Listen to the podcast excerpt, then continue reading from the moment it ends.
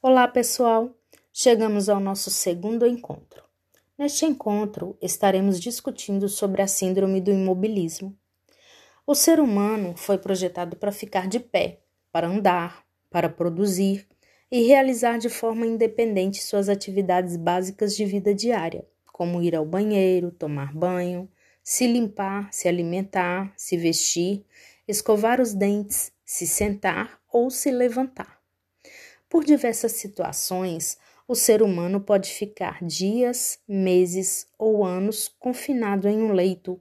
Dessa forma, esse indivíduo é privado de movimentos de locomoção em todos os sentidos, e isso traz consequências seríssimas para todos os órgãos e sistemas. Por isso, o nome de Síndrome da Imobilidade. Mas qual a diferença de síndrome e doença? A síndrome é um conjunto de sinais e sintomas que definem as manifestações clínicas de uma ou várias doenças ou condições clínicas. A doença já tem uma causa definida, um órgão e um curso já conhecido. Mas para que e por que temos que nos movimentar?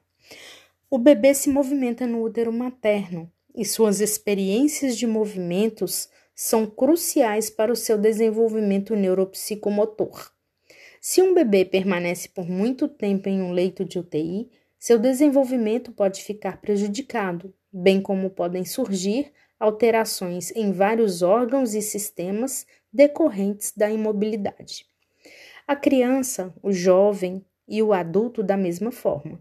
Se imobilizarmos apenas um membro por 15 dias, por exemplo, uma perna, poderemos perceber as consequências da imobilidade. Ao suspendermos a imobilização, o membro estará mais flácido, mais fraco, mais fino, a pele áspera e desidratada, pálida, etc. Isso acontece de forma sistêmica quando o indivíduo se encontra acamado. O idoso é mais propenso à síndrome da imobilidade, pelas próprias características do processo de envelhecimento. Existe sim uma degeneração natural de todos os órgãos e sistemas, principalmente após os 40 anos de idade. O idoso, então, tem maior número de internações, seu mov seus movimentos já são naturalmente mais lentos, sua capacidade de regeneração é reduzida e isso gera ainda alterações emocionais e psicológicas que podem agravar ainda mais a situação, levando o idoso ao confinamento, sedentarismo e potencializando o aparecimento de comorbidades. Temos então um ciclo vicioso. O idoso adoece, se deprime, fica confinado e isso leva ao imobilismo, que leva a novas doenças. O que seria de um indivíduo desses sem um, acompanhamento fisioterapêutico? Nesta aula, estaremos discutindo a abordagem fisioterapêutica de um paciente acamado. Aqui, na FTC Itabuna, temos um projeto institucional maravilhoso envolvendo idosos.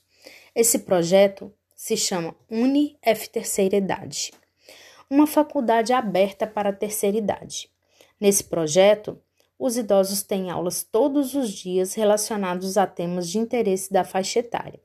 Eles têm aulas de ginástica cerebral, onde vão trabalhar com jogos, com é, atividades que vão ativar a memória, o raciocínio.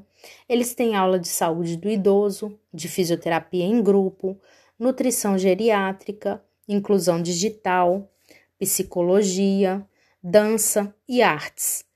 Temos alunos de 90 anos de idade que são completamente ativos e participam de todas as atividades. Vale a pena conhecer esse projeto. E vocês acham que paramos durante a pandemia? Não. Eles têm aula online, como vocês também têm. Então vamos lá. Comecem assistindo ao screencast. Na sequência, leiam texto e façam a atividade diagnóstica. Ah, não se esqueçam de anotarem as dúvidas para discutirmos na aula ao vivo. Espero vocês lá.